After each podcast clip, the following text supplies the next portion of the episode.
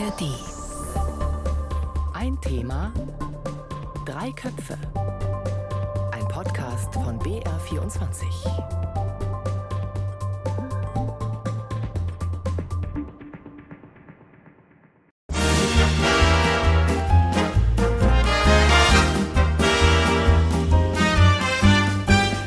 Meine Damen und Herren, es ist wieder soweit. Das Jahr neigt sich dem Ende und wir hier bei ein Thema drei Köpfe ziehen Bilanz und verteilen Preise. Und damit ein herzliches Willkommen zur großen Ein Thema drei Köpfe Awardshow. Ich bin Jasper Ruppert. Normalerweise reden wir ja hier eine halbe Stunde zu einem bestimmten Thema, doch in der letzten Sendung des Jahres werden wir, wie wir es auch vor einem Jahr schon gemacht haben, zurückblicken auf die vergangenen zwölf Monate. Und dabei küren wir Preisträger in verschiedenen Kategorien, beispielsweise Gewinner des Jahres, Verlierer des Jahres, aber auch Skandal oder Fauxpas des Jahres. Jeder von uns stellt seine Preisträger vor und dann diskutieren wir darüber.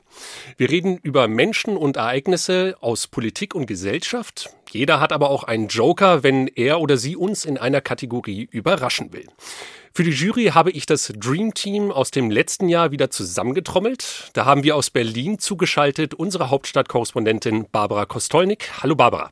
Hallo, hallo aus Berlin. Und mit mir im Studio sitzt Ingo Lierheimer, Teamleiter Politik und Hintergrund. Hallo Ingo. Sehr gerne, hallo.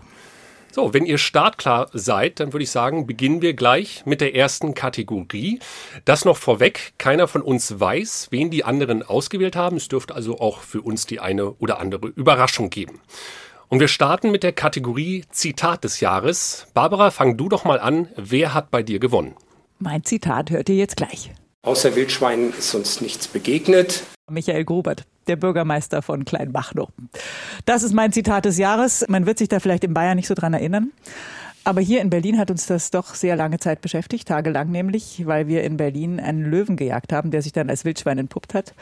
Und mich hat das Ganze irgendwie erinnert an diese politische Lage in Berlin, auch an die Ampelkoalition wo man zwischendurch immer wieder Wildsau- und Gurkentruppen-Vibes äh, zu spüren bekommen hat. Also es ist in gewisser Weise ein bisschen ein Teil fürs Ganze gewesen. Und Herr Grubert hat, ist mein Zitator des Jahres. Also die Löwenjagd in Berlin ist es bei dir, Barbara.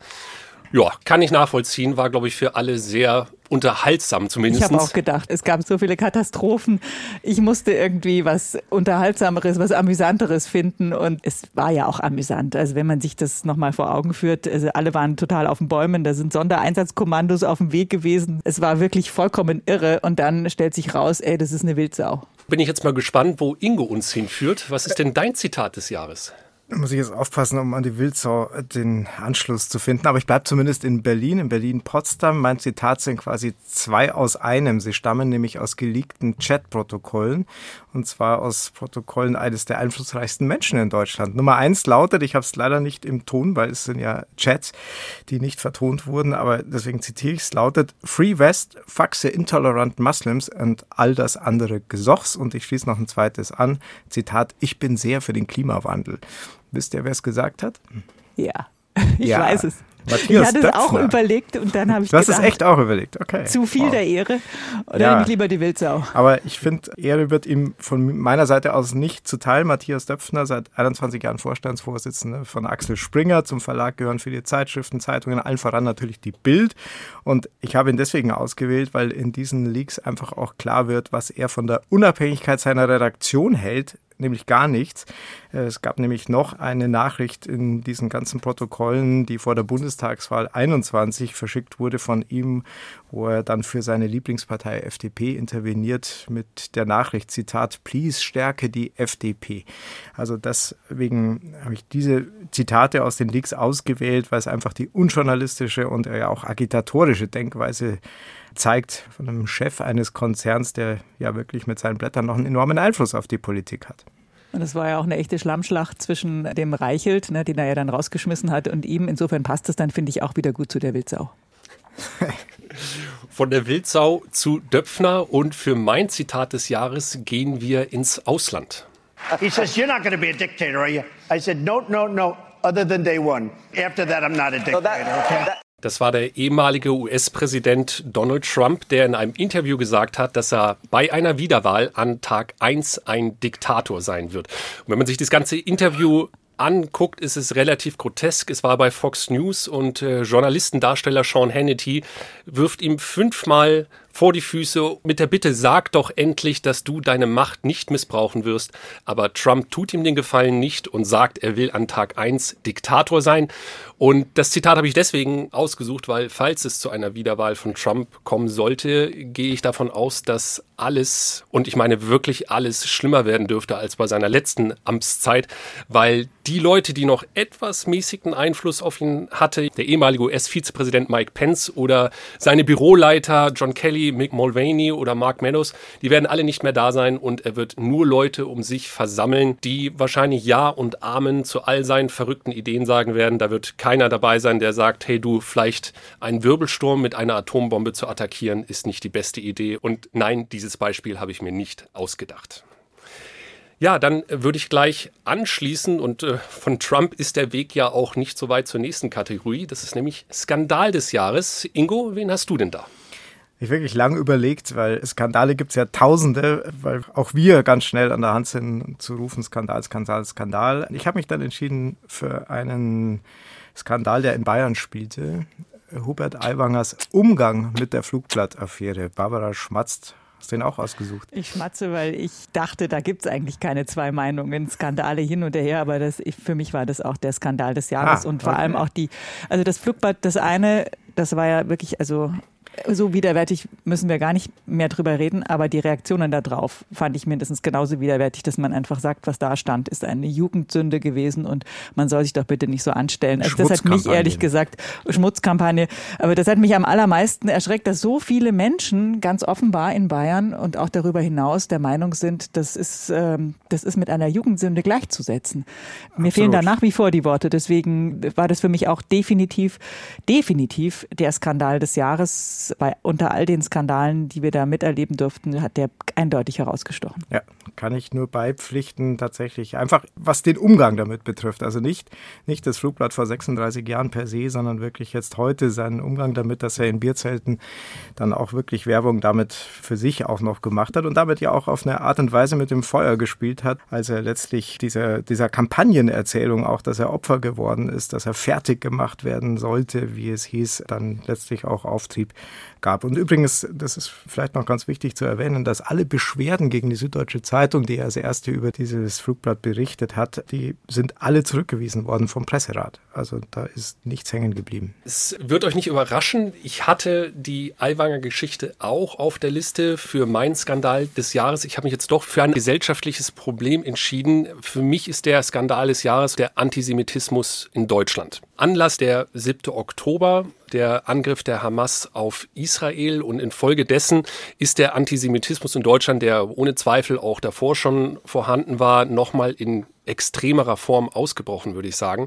Antisemitische Parolen auf Straßen, Davidsterne, die an Haustüren gemalt werden. Es gab einen Angriff mit einem Molotow-Cocktail auf eine Synagoge.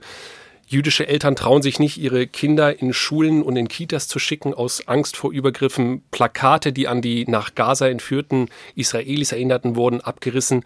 Und das alles 90 Jahre nach Machtergreifung der Nazis in Deutschland, dass jüdische Menschen nicht in Sicherheit in diesem Land leben können. Das ist für mich der ganz große Skandal dieses Jahres. Das Problem Antisemitismus, ich weiß, da können wir über Stunden reden. Wir hatten ihn jetzt in sehr starker Form von muslimischer Seite. Es gibt ihn genauso links, es gibt ihn genauso rechts. Wir haben eine Partei in den Umfragen, die gerade relativ stark dasteht wo es zahlreiche Politiker gibt, die die Verbrechen der Nazis nach wie vor verharmlosen. Und deswegen ein sehr großes Problem, allerdings auch ein Problem der Mitte der Gesellschaft. Ich glaube, dass äh, jenseits von den Leuten, die äh, sich so stark da äußern, dass es auch von allen anderen ein entschiedeneres Aufstehen geben müsste, was das Thema Empathie und Solidarität angeht. Also beim Skandal sind wir jetzt gar nicht weit auseinander, weil es war ein antisemitisches Flugblatt. Insofern sind wir traurigerweise beim Skandal ziemlich zusammengeblieben. Dann würden wir zur dritten Kategorie übergehen. Das wäre der Moment des Jahres. Wen hast du da, Barbara? Das hattest du gerade schon erwähnt. Für mich war der Moment des Jahres der 7. Oktober. Also als die Hamas ihr Gemetzel in Israel begonnen hat. Ich weiß, dass ich, als ich die ersten Meldungen gelesen habe, ich konnte mir das gar nicht vorstellen. Ich hatte da gar nicht begriffen, was da passiert ist. Weil ich gar nicht gedacht habe, dass sowas überhaupt passieren kann. Und natürlich dann die Folgen dieses Moments, weil die Welt ja dann wirklich in die Falle der Hamas getappt ist, tappen musste. Israel auch und die Schockwellen von dieser Barbarei ja die ganze Welt erschüttert haben. Auch in Deutschland sind die Schockwellen zu spüren. Und das, dieser 7. Oktober war für mich einfach der Moment des Jahres, ein Moment, der uns noch lange beschäftigen wird, fürchte ich. Und die Auswirkungen, es geht ja, es geht ja weiter und weiter und man redet immer über so viel schreckliche Dinge, aber das kann man einfach nicht, darüber kann man einfach nicht schweigen. Ich schließe da kurz an, weil für mich ist es auch der Moment des Jahres. Ich hatte an dem Tag, 7. Oktober, es war ein Samstag, ich hatte da Moderationsfrühschicht bei BR24 und um 6 Uhr gab es schon die ersten Meldungen, dass es Raketenangriffe aus Gaza gab. Und dann gab es mit jeder Stunde und irgendwann mit jeder Minute wurden die Nachrichten schlimmer und bedrückender. Und deswegen ist für mich auch der, der 7. Oktober der Moment des Jahres. Bei dir, Ingo? Das gleiche steht hier auch auf meinem Zettel, klar, 7. Oktober. Und Barbara, weil du gesagt hast, die Schockwellen haben Deutschland erreicht, ja klar. Mir ist aber auch noch ein Gedanke beim Überlegen an diesen oder Erinnern an diesen 7.10. gekommen, dass ich schon auch den Eindruck habe, dass bei uns tatsächlich oft äh, das auch so eingeordnet wird, ist ja nicht das erste Mal, ist ja nicht besonders. Und das, glaube ich, kann man nicht oft genug betonen, dass es eben schon besonders ist, dass es ein Überfall, ein Angriff ist, der das Land verändert hat und verändern wird und auch natürlich die ganzen Beziehungen zu den Nachbarstaaten und die Frage, wie soll die Zukunft der Palästinenser in Gaza ausschauen, im Westjordanland aussehen, was ist mit der Zwei-Staaten-Lösung. Wir werden noch lange über die Folgen dieses Kriegs und diesen Terrorakt sprechen. Das meinte ich ja mit der Falle. Die Hamas hat diese Falle bewusst gesetzt. Die haben bewusst so viele Israelis umgebracht auf die bestialischste Art und Weise, weil sie genau wussten, Israel kann das auf keinen Fall so stehen lassen. Das geht schlicht nicht. Und vor allem muss sich Israel ja auch schützen, dass das nicht wieder vorkommt. Und die Reaktion war natürlich, dass Israel Gaza bombardiert. Und jetzt haben wir diese Zweiteilung in die einen, die pro Israel sind und die anderen, die pro Palästina sind. Und das war im Prinzip genau das, was die Hamas eben wollte. Dass äh, die Leute sich auf die Seite der Hamas stellen und sagen, diese Israelis oder die Juden, ja, äh, bombardieren arme, unschuldige palästinensische Zivilisten. Natürlich kommen unschuldige palästinensische Zivilisten bei diesen Bombardements ums Leben, aber die Hamas verschanzt sich ja natürlich hinter diesen Zivilisten, Zivilistinnen und nimmt das einfach bewusst in Kauf. Und das ist ja das, das Allerverbrecherischste, dass denen ihre eigenen Menschen, ihre eigenen Leute so wenig wert sind für, für ihr übergeordnetes Ziel, das ja ganz klar ist, Israel auszulöschen. Mhm. Dann sind wir uns an der Stelle einig, der 7. Oktober ist der Moment des Jahres. Mal gucken, ob wir das im Laufe der Sendung nochmal hinbekommen, dass wir bei einer weiteren Kategorie alle drei dieselbe Antwort haben. Eigentlich wollten wir jetzt hier einen Tusch spielen, aber ich glaube, das ist nicht angebracht. Nee, das nee, angebracht. Das, äh, aber es ist ja. erstaunlich, wie einig wir uns sind. Ja. ja. Dann würde ich weitermachen mit der nächsten Kategorie und mir selbst das Wort erteilen. Wir sind bei Fauxpas des Jahres und den können wir uns alle mal anhören. Mitten in Europa tobt ein Krieg. Und damit verbunden waren für mich ganz viele besondere Eindrücke, die ich gewinnen konnte. Viele, viele Begegnungen mit äh, interessanten, mit tollen Menschen. So, es ist gemein. Äh, ja, äh, also Ingo sitzt mir gegenüber im Studio und dein Blick sagt mir. Das kann ja nicht sein. Ja. Du auch, also, Barbara. Nein. Ja. Jetzt, wo du sagst, ja. denke ich mir, ja, ich, ich stand auch da. Ich habe mir das auch angeguckt auf ja. meinem Social-Account und habe gedacht, was macht diese Frau da? Warum hört sie nicht auf zu reden? Warum hat ihr Pressesprecher nicht gesagt, geh weg, Christine, geh weg, lass es bleiben? Also wir, oh wir, müssen, wir müssen das kurz aufklären, weil es ist ja in der Tat sehr schwer zu verstehen. Dieser Moment, das war quasi der allererste politische Moment im Jahr 2023, war die ehemalige Verteidigungsministerin Ministerin Christine Lambrecht.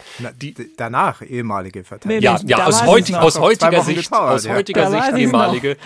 Seinerzeit noch in, in Amt und äh, ich, das Würden lasse ich jetzt mal weg. Es war Christine Lambrecht, seinerzeit Verteidigungsministerin und es war ja, man kann, glaube ich, sagen, der Höhepunkt einer gewissen Pleitenserie. Ganz kurz nur zusammengefasst, nach Amtsantritt, kurz in Litauen gewesen, dann ab in den Skiurlaub. Der Flug mit dem Bundeswehrhelikopter samt Sohnemann auf der Rückbank, das Desaster um den Schützenpanzer Puma und laut Medienberichte hatte sie kein gesteigertes Interesse, die Dienstgrade zu lernen.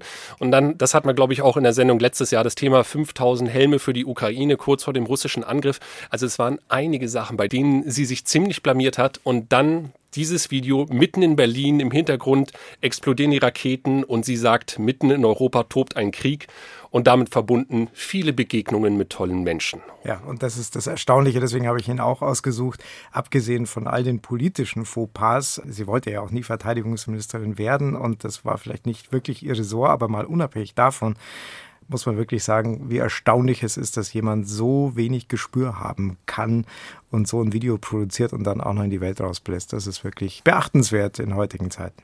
Und ich kann auch aus meiner Berliner Blase noch erzählen, ich bin ja mit der SPD öfter mal beschäftigt.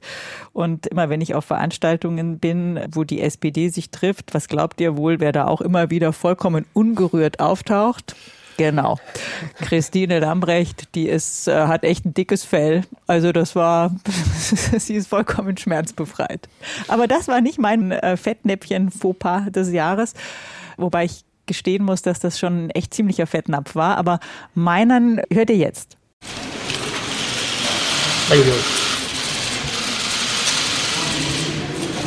Mal schauen, ob ihr draufkommt, was das sein könnte. Da war nur Fotoapparate mhm, klicken genau. zu hören und sonst nichts oder nee. ganz kurz was. Ich das ist natürlich, für den Hörfunk ist das natürlich, wie soll ich sagen? Irgendjemand, der nichts sagen wollte. Für Podcasts ist es ziemlich schwierig, aber es äh, war vor der blauen Wand im Kanzleramt.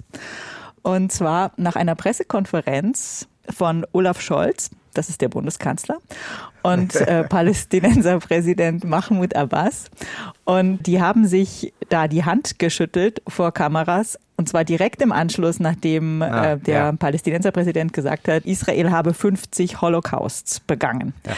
Und dieses, dieses Schütteln der Hand, da war Scholz total überrascht, weil sein Pressesprecher diese Pressekonferenz danach abgebrochen, also hatte sie abgebrochen und für beendet erklärt und Scholz konnte darauf nicht mehr reagieren und hat einfach sozusagen reflexartig die Hand von Abbas geschüttelt.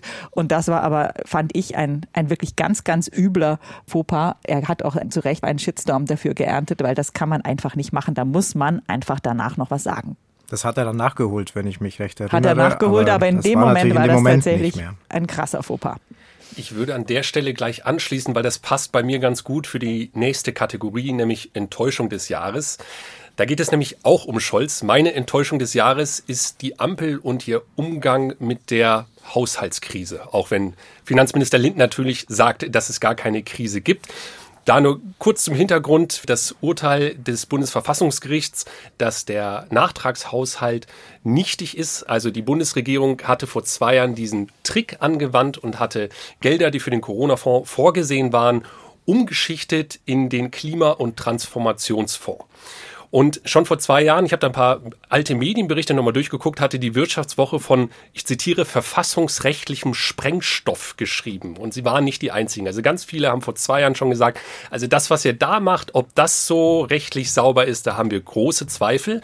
Und der Finanzminister Christian Lindner ist ja von der FDP. Der hatte, bevor sie das alles gemacht hatten, hatte der Olaf Scholz, der ja davor Finanzminister war, bei einem ähnlichen Manöver schon mal einen Schuldenhammer vorgeworfen. Also er hatte das kritisiert, was er dann selber umgesetzt hat. Und jetzt komme ich zu der Überleitung Pressekonferenz in Berlin. Nachdem das Urteil bekannt geworden ist, da haben sich Christian Lindner, der Finanzminister, Bundeskanzler Olaf Scholz und Wirtschaftsminister Habeck zu einem Pressestatement hingestellt und da haben wir auch, wie gerade eben, viele Kameras gehört, die geklickt haben und diese drei Leute, die sonst gerne ein bisschen länger, manchmal auch ausufernd reden können, stellen sich dahin und geben jeweils Statements in einer Länge von einer Minute maximal ab. Und das erwähne ich deswegen, weil man gemerkt hat, alle drei hatten keine Ahnung und keinen Plan, was jetzt zu tun ist.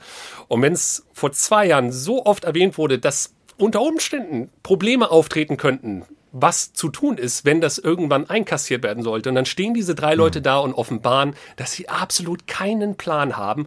Und das zieht sich ja jetzt durch die letzten Wochen mit den Verhandlungen. Das ist für mich die Enttäuschung des Jahres, wobei die Ansprüche an die Ampel jetzt, ich glaube, das kann ich auch sagen, nicht mehr die allerhöchsten sind. Den Plan B haben sie nur nicht mehr gefunden, so ist es. Das kann auch gut sein, will ich nicht ausschließen. lange gebraucht danach, um einen Plan B zusammenzufrickeln. Jedenfalls einige Zeit und einige Stunden. Aber der hat auch bitter dafür bezahlt, der Scholz. Und der Lindner und der Habeck, glaube ich, die haben sehr wenig geschlafen nach dieser Pressekonferenz, oder das war ja keine Pressekonferenz, nach diesen Minutenstatements. Ja. Danach haben sie nicht mehr viel geschlafen. Aber gut, Strafe muss sein. Ja, Barbara, was ist deine Enttäuschung des Jahres? Ja, für mich persönlich, dass ich keine Taylor Swift-Karte bekommen habe für die Eras Tour. Aber das geht ja nicht um mich persönlich. Politisch. Du kannst dir gerne deinen Joker ziehen, ne? nee, nee, nee. Politisch geht's ein bisschen in deine Richtung, Jasper, aber ich finde es enttäuschend und an der Grenze zu frustrierend, wie wenig die demokratisch legitimierten Parteien es schaffen, rechtsextreme Parteien, Rechtsextremisten äh, zu stoppen, zu stellen und dass da überhaupt keinerlei Idee dahinter steckt. Das finde ich, das ist für mich die Enttäuschung des Jahres. Das ist jetzt ja schon ein bisschen länger und nächstes Jahr haben wir die Landtagswahlen in mehreren Ländern in, in Ostdeutschland und da wird man das nochmal noch mal verschärft sehen und in diesem Zusammenhang finde ich auch die schlechte Performance der Ampelregierung total enttäuschend und der Unionsopposition, also wie man den Schuss so wenig hören kann, was da sich zusammenbraut, das verstehe ich einfach nicht und für mich ist das brachial enttäuschend. Ja. Ingo nickt Ich, und ich nicke, aber ich habe es nur in andere Kategorien ver Ja. verfrachtet. Insofern bleiben wir noch bei der Enttäuschung, Ja. oder? aber die hast du mir auch schon geklaut vorhin. Deswegen Wirklich? bin ich fast schon versucht, persönlich zu werden und an den BVB-Fan zu fragen, was denn die Enttäuschung ist. Nee, mache ich nicht. ähm, denn ich gehe gleich. tatsächlich. Jetzt ähm, wird's persönlich. Okay, ich nehme alles zurück. Es ist jetzt wirklich schwer, weil ich, ich habe mir die Wucht des Antisemitismus als Enttäuschung tatsächlich ähm, notiert, weil dass Antisemitismus verbreitet ist in Deutschland, wissen wir aus verschiedenen Umfragen. In diesem Sommer, also vor dem 7.10., gab es nochmal eine Umfrage von der Bertelsmann Stiftung, aus der hervorging, dass jeder Fünfte, also 20 Prozent der Deutschen der Aussage zustimmen, Juden hätten zu viel Einfluss in unserem Land. Das im Sommer und danach ist es ja nochmal einfach ja, da sind viele weit verbreitete Vorurteile nach dem 7.10. nochmal richtig enthemmt und befeuert worden. Und das muss ich ehrlich sagen, ist schon meine Enttäuschung in diesem Jahr. Bei all den anderen Enttäuschungen, die ich auch gut nachvollziehen kann. Jetzt hoffe ich mal, dass wir irgendwann mal was Positives hier in dieser Sendung zustande bringen. Bis Ja. jetzt war es eigentlich eher so ein bisschen deprimiert, fand Je- ich. Vielleicht kriegen wir es ja jetzt hin. Ingo, damit ich dir nicht wieder zuvorkomme, dann starte du doch mal mit der nächsten Kategorie Wenn's Überraschung po- des Positiv Jahres. werden soll, ist das jetzt der falsche Ansatz. Aber ähm, Versuchen wir es doch mal. Äh, versuchen wir es mal. Es ist ähm, ja das ist eine schwierige Kategorie, Überraschung, wirklich lang überlegt. Aber wenn ich lang überlege, komme ich trotzdem auf das gleiche Ergebnis wie ihr offenbar. Mir ist die Gruppe Reuss eingefallen, mir ist Cameron eingefallen, mir ist Sarah Wagenknecht eingefallen und die Frage, ob der Vertrauen in und der Zuspruch für sie, wo der eigentlich herkommt, also das könnte man alles unter Überraschung subsumieren. Aber tatsächlich bin ich an einem hängen geblieben, der mich echt überrascht, den du auch schon mal erwähnt hast in dieser Awardsendung, nämlich Donald Trump. Als erster ehemaliger Präsident, der wegen mutmaßlicher Straftaten im Amt angeklagt ist, der x Verfahren inzwischen an der Backe hat, die wahrscheinlich so im März starten werden und trotzdem in Umfragen weit vor seinen republikanischen Mitbewerbern liegt und derzeit auch vor Joe Biden. Und das ist wirklich was, wo man sagen muss, das kann er nur, nur überraschen. Also das kann man nicht, äh, vielleicht einfach nicht verstehen. Das ähm, ist so die Fassungslosigkeit eigentlich mehr, vor der, vor der ich zumindest stehe. An den Punkt werde ich später auch nochmal anschließen, also mal andersrum. Barbara, was ist denn deine Überraschung des Jahres? Äh, Meine Überraschung des Jahres ist das Ergebnis von Kevin Kühner zum SPD-Generalsekretär. Da, da Muss ich da muss ich kurz äh, ergänzen. Äh, Ist das jetzt positiv oder negativ? Was musst du ergänzen, Jasper? ja, vergangenes Jahr in dieser Sendung war Kevin Ja. Kühner dein Verlierer des Jahres. Das, hätte ich jetzt hey. gesagt. Das Ah, hätte ich jetzt gesagt. entschuldige, du entschuldige. Wow. Nein, es ist nämlich genau so. Letztes Jahr habe ich den zum Verlierer des Jahres gekürt mit weitem Abstand. Und äh, er hat ja zwischenzeitlich auch noch zwei Landtagswahlen vergeigt, ja, Hessen und Bayern. Und hat trotz dieser Performance ein gewaltiges Ergebnis beim Bundesparteitag bekommen, 92,55 Prozent. Und ich, nicht nur ich war überrascht, sondern die gesamte Entourage von Kevin Kühnert war überrascht. Also niemand hat mit, mit so einem Ergebnis gerechnet. Und deswegen ist das für mich Ehre, wem Ehre gebührt. Die Überraschung des Jahres. Aber das ist wirklich die Frage, ob das eine positive oder negative Überraschung ist, ob das für die SPD spricht oder eher gegen sie. Wenn er genau nach dem Verhalten und nach den Ergebnissen, die du genannt hast, jetzt noch so ein Wahlergebnis kriegt. Umgekehrt glaub, würden wir natürlich sagen, ja, um Gottes Willen, ganz schlecht, wenn er ein schlechtes Wahlergebnis bekommen hätte, zeugt nicht von der Geschlossenheit der Partei und das kriegen die nie hin, würden wir dann sagen, ich weiß, aber trotzdem, finde ich, kann man die Frage stellen. Ja, ich, das erklärt sich natürlich mit der Mechanik äh, dieser Partei, die manchmal für Außenstehende vollkommen unverständlich ist.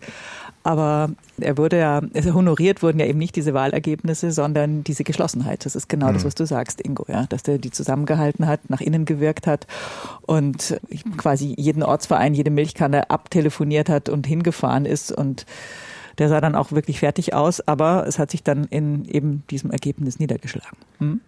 Und ich bleibe gleich bei der SPD, denn meine Überraschung des Jahres ist zweierlei. Einmal die Ernennung von Boris Pistorius zum Verteidigungsminister, also dass der Innenminister Niedersachsens dieses Amt übernimmt. Damit hatten, glaube ich, die wenigsten gerechnet, da die Namen Hubertus Heil, Lars Klingbeil, Eva Högel, die sind eher genannt worden als Nachfolge von Christine Lambrich, die wir heute schon mal gehört haben.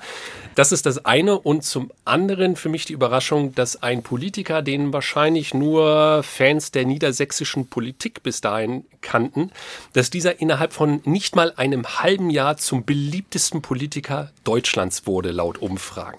Also diese beiden Sachen, seine Ernennung und auch dann diese Abstimmung, das ist für mich die Überraschung ja, und sagt vielleicht auch etwas über das Ansehen deutscher Politiker gegenwärtig aus. Ich stelle die BVB-Frage noch. Pass auf. Oh nein! Es gibt nämlich noch andere Kategorien, wo man Pistorius einordnen kann. Aber ich kann da mitgehen. Also das, das finde ich auch überraschend, dass der so einen guten Job macht. Der ist ja ziemlich knorrig und hat als Innenminister, aber der hat halt einfach Erfahrung im Führen von Ministerien und zieht das ziemlich knallhart durch. Der ist auch im Umgang wirklich ganz patent, würde ich jetzt mal sagen. Also der ist auch überhaupt nicht eitel und pff, abgehoben und so gutenbergisch oder so, nichts dergleichen. Und das kommt, glaube ich, auch ganz gut an, nicht nur bei seiner Truppe, sondern auch bei den Leuten draußen. Aber er ist ja, wie gesagt, gerade noch nicht so lange im Amt und das kann sich schon noch ändern. Wann sagt schon mal jemand, ich habe richtig Bock auf den Job? ja, in diesen Zeiten. Auf diesen Job. ja. ja. ja Ingo. So, jetzt Next one. Next one. Barbara, deine Wahl des Jahres. Ja, Donald Tusk. Ach, das, das, ist, das ist doch klar. Wobei ich nie weiß, ob der Donald oder Donald heißt, aber wahrscheinlich eher Donald. Whatever. Also, Jedenfalls Tusk in Polen. Ich habe das echt gefeiert fand ich ganz großartig, weil damit ist ja der Rechtsruck in Europa erstmal gestoppt. Die EU hat mehr Beinfreiheit. Ich glaube, nicht nur ich habe gejubelt, sondern auch noch ziemlich viele andere, weil das war einfach ein so wichtiges Zeichen für Europa, dass diese Peace abgewählt wurde und dass da vor allem natürlich die Frauen und die jungen Leute gesagt haben, also so geht's nicht, ja. Jetzt ähm, muss da mal ein bisschen Gegenwind kommen. Deswegen war für mich das klar, äh, die Wahl des Jahres und auch das Wahlergebnis des Jahres und whatever des Jahres. Ja, wir haben uns nicht abgestimmt, aber ich stimme absolut zu und vielleicht das nur zu ergänzen, das ist ja keine parteipolitische Frage, sondern das ist eine demokratische Frage, ja. weil die PiS hat ja wirklich die Axt an den Rechtsstaat angelegt, die hat die Medien in die Hand genommen, fast wörtlichen Sinne und ähm, entsprechend wirklich massiv die Demokratie beschnitten. Und insofern finde ich auch, dass diese Wahl zumindest ein bisschen Hoffnung gibt darauf, dass Europa auch in demokratischer Hinsicht wieder dazulernt. Wir haben ja auch noch andere Länder, die da auf einem Weg sind, der leider nicht so schön ist, Ungarn vorneweg zu nennen, aber natürlich auch nach den Wahlen in diesem Jahr die Niederlande und die Slowakei. Wir brauchen gar nicht so weit gucken. Ich meine, guck dir die Umfrage, die Umfragen bei uns an. Ja, also das ist die zweite Kategorie, in der wir alle drei dasselbe gewählt haben. Bei mir war es auch. Tusch, ja, Tusch. Bei mir war es auch Tusk, ein. Tusk. bei mir war es auch ein, ein enges Rennen mit Niederlande, weil ähm, in den Niederlanden gibt es ja keine Sperrklausel. Das heißt, die haben 15 Parteien jetzt im Parlament und wenn die Partei eines Hetzers wie die von Gerd Wilders fast ein Viertel der Stimmen bekommt, dann ist das schon sehr bedenklich. Aber ich wollte auch mal etwas positiver sein, deswegen Polen bei mir ebenfalls und dann sind wir uns da ja einig. Ingo, wer ist dein Verlierer des Jahres? Halt, halt, halt, stopp. Wo ist der Tusch? Kommt noch, den baue ich im Nachhinein rein. okay, gut. Beim Verlierer des Jahres ähm, entscheide ich mich jetzt spontan um, damit wir nicht wieder in der gleichen Kategorie sind. Ich habe tatsächlich zwei zur Auswahl gehabt. Ich hätte die politische Kultur in Deutschland genannt. Das hast du vorhin aber schon ausgeführt, Barbara. Deswegen entscheide ich mich für die Ukraine, weil tatsächlich dieses Land immer noch und die Menschen dort einen verzweifelten Abwehrkampf gegen Russland führen, aber lang nicht mehr die Aufmerksamkeit und auch nicht mehr die Unterstützung bekommen. Und das ist doch alles sehr erstaunlich, weil für uns dieser Krieg sehr viel näher ist und sein muss, denn wir wissen jetzt seit fast zwei Jahren, dass es eben nicht mehr pure Theorie ist, dass Russland ein souveränes Land überfällt. Und ich habe stark den Eindruck, dass es auch leider medial ein bisschen nach hinten rückt und entsprechend aber auch um die politische Aufmerksamkeit gefürchtet werden muss und auch um die finanzielle Unterstützung, wie wir ja wissen, dass in den USA es auf der Kippe steht, ob Joe Biden einfach noch die Unterstützung freimachen kann, die es vielleicht braucht. Ich habe so ein bisschen die Befürchtung, dass wir dieses, diesen Podcast in ein Thema zwei Köpfe umbenennen äh, müssen, weil Ingo und ich irgendwie einen Kopf teilen, scheint mir. Aber ich kann mich ja dann auch noch ganz kurzfristig umentscheiden. Ich hatte das politische Klima im Land als, als äh, Verlierer. dann kannst du ja jetzt erzählen, was ich erzählen wollte. Ich Aber ich würde jetzt noch mal einen Verlierer einspielen wollen. Das ist eigentlich mehr, soll ich mal sagen, eine etwas missglückte Mackergeste. Ach, der war das schön. Hat sich auf den, das hat sich auf den März bezogen, also Friedrich Merz, den Oppositionsführer. Und es ging mir darum, wie gesagt, das Klima in diesem Land, dieses politische Klima, auch der politische Diskurs äh, zunehmend oder was heißt zunehmend, einfach immer giftiger und giftiger wird. Und dass man sich, äh, sogar Scholz jetzt, der, der sich das nicht verkneifen konnte, Merz da eine mitzugeben, dass man sich da fast schon die AfD als Vorbild nimmt, die ja nur noch pöbelt, also jedenfalls im Bundestag. Und äh, ich finde das auch extrem problematisch, wie sich das gerade gestaltet und ich habe auch keine Hoffnung, dass das irgendwie besser wird. Also das politische Klima im Land ist, ist für mich wirklich der Verlierer des Jahres gewesen. Bei diesem U-Ton fehlt das Bild, Barbara. Es stammt ja aus äh, Farbe bekennen im ersten und als ich das gesehen habe, großartig diese Freude von Olaf Scholz, wie er sich über seine eigenen Pointen so amüsieren kann. Das ist äh, einfach schön. Und das hat er sich auch noch vorher ausgedacht, da bin ich mir ganz sicher. Also das ist ganz sicher nicht spontan gewesen. Da hat man sich zusammengesetzt und hat gedacht, was sagen wir jetzt, was sagen wir jetzt? Ah ja, da machen wir mal. Meinst du, er hat sich gefreut, dass er gemerkt hat, jetzt kann ich ihn setzen? Ja. Schön. ich glaube schon.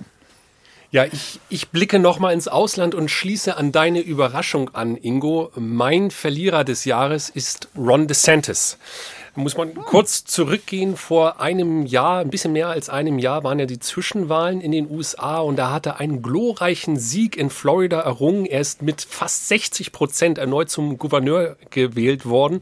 Und laut Umfragen war er seinerzeit da, wen würden Sie unter den Republikanern am liebsten als Präsidentschaftskandidat haben. In einem kurzen Zeitfenster war er vor Trump. Doch er zögerte relativ lange, seine Kandidatur zu erklären. Trump hat das ziemlich schnell nach den Zwischenwahlen gemacht. Ron DeSantis wollte noch etwas sein Profil schärfen in Florida und hat sich da richtig in den Kampf gegen Walt Disney gestürzt. Ja, er hat erst Ende Mai seine Kandidatur erklärt und das Ganze über ein Twitter Live. Und das war auch eine sehr groteske Veranstaltung, weil nichts funktioniert hat. Also die Technik brach zusammen, man hatte mhm. nicht verstanden, der Livestream wurde nicht gestartet, es war, es waren nur Bruchstücke zu verstehen. Also den Start seiner Kandidatur hat er komplett versaut. Dann hat er Probleme mit dem Geld, weil er zwar Spenden von Großspendern bekommen hat, kann die aber im Vorwahlkampf nicht wirklich einsetzen. Er hat sein Personal ausgetauscht, er hat äh, zu viel Geld für Hotels und dergleichen ausgegeben und ist wohl zwischendurch auch in Geldnöte gekommen. Und diese Vorwahldebatten, denen Trump ja fernbleibt, weil er es wohl nicht nötig hat und wahrscheinlich hat er auch recht damit, in diesen sitzt DeSantis inzwischen mit drei anderen und für diese Debatten interessiert sich kaum noch jemand. Die laufen inzwischen auf Sendern, die wahrscheinlich irgendwo bei den Amerikanern zwischen Home Shopping und Bibel TV auf Platz 46 laufen. Und hauptsächlich wird darüber geredet, dass sein Lachen jedes Mal unfassbar erzwungen wirkt, wenn er, wenn er versucht, in die Kamera zu grinsen. Genauso wie die Frage, ob er Absätze in seinen Cowboy-Stiefeln trägt. Und wenn das hm. die beiden Hauptthemen sind, wenn du Präsident der USA werden willst. Also ich glaube, dieser Absturz, der ist wirklich extrem und in Umfragen steht er aktuell gerade bei 12 Prozent im Vergleich zu Trumps 62. Also 50 Prozentpunkte Unterschied. Und selbst wenn Trump nicht antreten darf, weil er im Gefängnis landet, und das kann man ja nicht ausschließen, ich glaube, dann werden sich die Republikaner eher hinter Nikki Haley versammeln als hinter Ron DeSantis. Ja, So, jetzt ähm, kommen wir langsam Richtung Ende. Jetzt, und jetzt hast du es uns aber gegeben. Jetzt habe ich es euch aber gegeben. wir kommen langsam Richtung Ende. Zwei Kategorien haben wir noch. Und äh, das erste ist der Gewinner oder die Gewinnerin des Jahres. Und äh, Barbara, starte du doch mal. Mein Gewinner des Jahres? Ja. Markus Söder. Ui. Markus Söder ist der Gewinner des Jahres, weil er in Bayern bleiben darf dem schönsten aller Bundesländer. Jasper hat sich da verschluckt. Er muss nicht ins kalte, nasse, dunkle Berlin, in dem nichts klappt, noch nicht mal Ampeln, wie wir ja alle wissen. Also für mich ist Markus Söder, der Gewinner der bayerischen Landtagswahl, auf jeden Fall einer der Gewinner dieses Jahres. Es hätte auch schlecht ausgehen können. Ich meine, wenn er seinen Vize Aiwanger aus der Regierung geworfen hätte vor der Wahl, dann wäre es für ihn schlecht ausgegangen. Das wäre wahrscheinlich düster ausgesehen. Ja. Und äh, jetzt können die beiden harmonisch zusammen, ohne Ende, Bayern weiter in die Zukunft führen. Also das ist doch definitiv a win. Vielleicht kommen sie beide nach Berlin mal. Der eine hat ja schon angekündigt, dass er kommt. Ja. Bei dem anderen warten wir noch drauf. Ja. Kann passieren. Kann passieren. Und Ingo, dein Gewinner. So, jetzt ihr. Jetzt ja. müsst ihr das, aber das könnt ja, ihr das, das zu toppen das wird könnt schwierig. ihr nicht das, toppen, nee. Leute. Nein. Nee, aber ich bin, ich bin raus, weil meiner wurde schon unter Überraschung genannt. Ähm, What a difference a man makes, Boris Pistorius. Vielleicht mal ein Gedanke zu ihm noch. Ich finde es auch erstaunlich, wie er mit seiner Art, aber auch mit politischen Akzenten auf sich aufmerksam macht, mit denen er auch Debatten anstößt. Das ist ja gar nicht so häufig. Also ich erwähne nur Stichwort kriegstüchtig, wo wir auch ein Dossierpolitik dazu gemacht haben, in der ARD Audiothek zu hören. Also das ist schon ganz erstaunlich, nicht nur wie er das Amt führt, sondern auch wie er noch Debatten über grundsätzliche Fragen auch noch lostritt. Ja, bisher hat ja keiner von uns seinen Joker gezogen. Ich muss noch mal kurz auf die Sendung vom letzten Jahr verweisen. Bei Gewinner habe ich nämlich seinerzeit meinen Joker gezogen und habe den Trainer der Basketball-Nationalmannschaft Gordon Herbert genannt, oh, weil die Deutschen bei der früh. Europameisterschaft Dritter geworden sind. Und jetzt sind die dieses Jahr Weltmeister geworden. Und ich habe mich gefragt, kann ich so langweilig sein und das Ganze nochmal machen? Und ich bin zum Ergebnis gekommen, ja. Deswegen, mein Gewinner bzw. meine Gewinner in Mehrzahl sind Gordon Herbert, abermals Trainer der deutschen Basketballnationalmannschaft und das ganze Team um Kapitän Dennis Schröder, weil die Weltmeister im Basketball geworden sind und im Halbfinale sensationell den Top-Favoriten USA ausgestaltet haben, weil diese Mannschaft so viel Spaß gemacht hat und gerade in einem Jahr, wo das Anschauen von Spielen der Fußballnationalmannschaft wirklich ein Graus war, war diese Mannschaft, dieser Team Spirit und wie grandios die gespielt haben, das müssen für mich die Gewinner des Jahres sein. Und eine kurze Ergänzung noch. Ich hatte auch überlegt, Pistorius, ob ich ihn bei Gewinner statt Überraschung bei mir mache, aber ich habe das recherchiert. Pistorius ist nicht Weltmeister im Basketball geworden, deswegen fiel er dann doch für mich raus und für mich ist es das DBB-Team wahrscheinlich eher im Tau ziehen. Aber ich gönne dir total, dass du sportlich auch einen Erfolg feiern kannst in diesem Was Jahr. Was machen die Absolut. denn in Niedersachsen? Werfen die nicht irgendwelche Baumstämme in Niedersachsen oder so? Keine ja, das Ahnung. war David McAllister, der das eingeführt hat in Niedersachsen. Also für mich als gebürtigen Niedersachsen möchte ich an dieser Stelle die Diskussion kurz abwürgen ah. und würde Ingo darum bitten, wir sind bei der letzten Kategorie, was ist dein Hoffnungsschimmer des Jahres? Ja, das ist tatsächlich der Punkt, dass die Regierung noch zusammen ist. Das klingt jetzt sehr überraschend, aber ich habe tatsächlich Punkte dafür. Wenn ich nur allein an die Alternative denke, dann wären das Neuwahlen. Und Neuwahlen sind keine Alternative in der derzeitigen Situation. Also ich glaube, davon sollten alle Abstand nehmen, was wäre danach gewonnen. Die Probleme wären immer noch die gleichen. Wir hätten eine erstarkte AfD, wenn die Umfragen in Wahlergebnisse umgemünzt würden. Und wir hätten eine Union, wo ich jetzt auch nicht wirklich sehen kann, welche Alternativvorschläge sie denn jetzt wirklich einbringen würde. Und zum anderen ist es ja tatsächlich so, dass die Ampel, da breche ich jetzt mal eine Lanze, vor zwei Jahren wirklich mit ambitionierten Zielen angetreten ist und rein arithmetisch auch viel erreicht hat sehr öfter darauf hingewiesen worden, auf das, äh, das rechnerische Erreichen von, glaube ich, zwei Dritteln aller Gesetzesvorhaben, die sie zumindest umgesetzt oder angeschoben haben. Also das ist tatsächlich eine arithmetisch positive Bilanz, dass viel handwerklich schiefgelaufen ist, dass sie sich viel beschimpft, behagt und debattiert haben, ist völlig klar. Aber vielleicht würden sie sich ja vielleicht doch nochmal aus dieser Zwangssituation hervorgehend ja nochmal auf ihre ausgehandelte Basis tatsächlich besinnen und vielleicht an den Begriff Fortschrittskoalition erinnern. Zu wünschen wäre es ja. Und dem Land. Barbara, kannst du das aus Berliner Sicht unterschreiben? Ich bin wo ganz woanders gelandet. Also ich habe ja hier unmittelbar die ganze Zeit damit zu tun und meine Hoffnung ja, meine Hoffnung ist immer noch da. Die Hoffnung stirbt schließlich zuletzt. Aber ich, ähm, mir hat was anderes Hoffnung gemacht. Ich wollte da jetzt mal weg. Äh, mir hat Hoffnung gemacht die U17 Fußball-Nationalmannschaft. Und zwar, weil die fantastisch, nicht nur deswegen, weil die fantastischerweise eben Weltmeister geworden sind in diesem Indonesien, wo man, glaube ich, bei 150 Prozent Luftfeuchtigkeit spielen muss. Das ist ja auch irgendwie schon eine Leistung für sich. Aber wie sie es geworden sind und dass diese jungen Leute, die wirklich aus allen möglichen Teilen, Herkünften kommen, dass die so super zusammengespielt haben, dass die so ein großartiges Team waren, dass die gezeigt haben, hey, das geht, wir können uns zusammenraufen und wir können zusammenleben. Also für mich war das so, so ein Signal, dieses Land kann Einwanderungsland wenn die Leute das wollen, und das war für mich einfach ein Hoffnungsschimmer für die weitere Zukunft, also da gehe ich ein bisschen weiter als Ingo, der ja nur zwei Jahre vorausdenkt. Aber weiter kann ich nicht.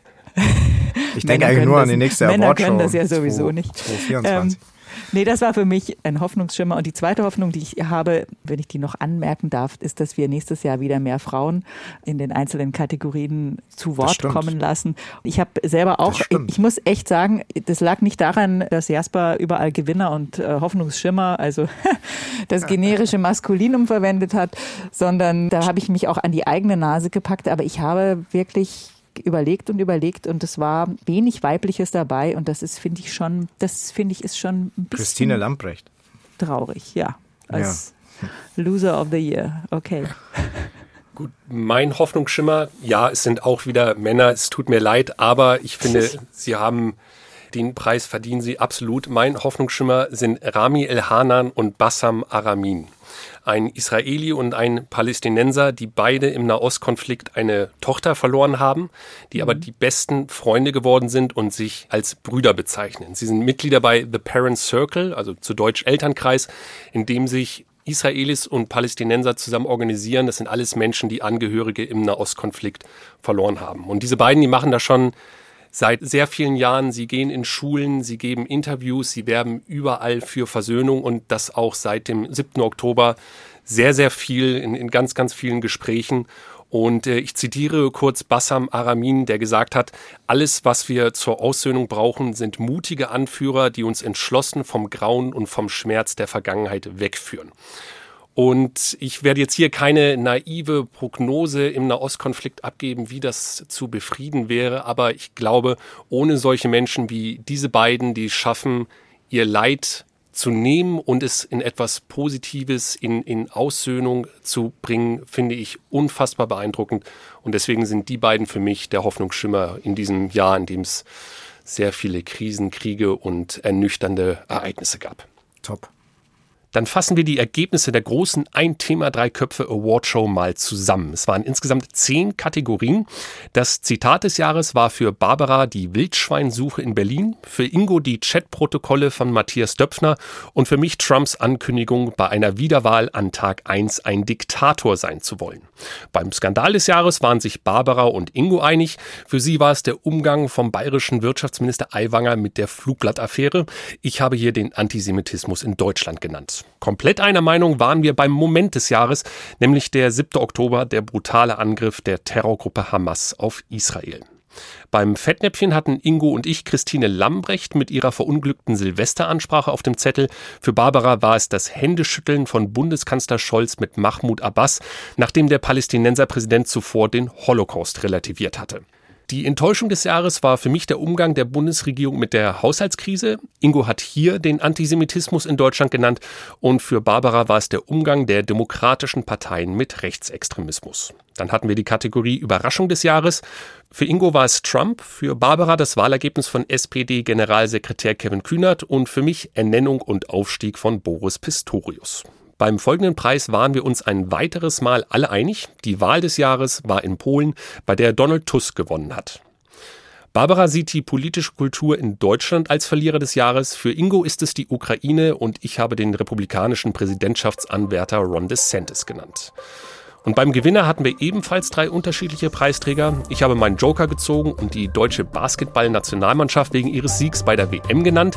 Ingo hatte hier Verteidigungsminister Pistorius und für Barbara ist es Markus Söder, der in Bayern bleiben darf. Und unsere letzte Kategorie war Hoffnungsschimmer des Jahres. Da wählte Barbara ein Beispiel aus dem Sport und nannte die deutsche U17 Fußballnationalmannschaft, die ebenfalls Weltmeister geworden ist. Für Ingo war es die Tatsache, dass die Ampelkoalition noch nicht zerbrochen ist. Und mein Hoffnungsschimmer sind Rami El-Hanan und Bassam Aramin, ein Israeli und ein Palästinenser, die sich seit Jahren für Aussöhnung im Nahostkonflikt einsetzen. Damit sind wir am Ende dieser Folge von Ein Thema, drei Köpfe, die große Ein Thema, drei Köpfe Award Show. Was waren eure Gewinner, eure Verlierer? Schreibt uns gerne an redaktionpolitik.br.de, auch gerne Feedback an dieser Adresse. Diese wie jede andere Folge auch zu finden in der ARD Audiothek. Ein Thema, drei Köpfe. Heute mit Ingo, dem halben Kostolnik-Kopf Lierheimer. Barbara, dem halben Lierheimer Kopf Kostolnik. Ihr seid großartig. Und Jasper Ruppert.